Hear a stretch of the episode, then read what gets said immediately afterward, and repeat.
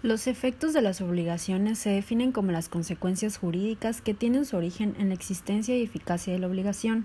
Cualquier acto jurídico genera obligaciones, bien sea unilateral o bilateralmente, frente a las dos partes de la relación jurídica.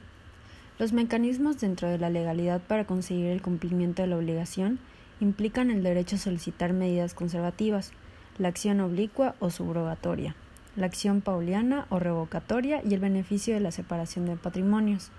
Los efectos de las obligaciones pueden ser positivos o negativos, todo dependerá del cumplimiento o incumplimiento de la obligación contraída. El acreedor y deudor tienen una relación jurídica obligatoria que los une y como consecuencia de esta se producen los efectos de las obligaciones. Normalmente en el ámbito del derecho el deudor realiza de forma voluntaria su obligación sin necesidad de ser requerido. Cuando esto no ocurre es cuando se producen los mencionados efectos de las obligaciones.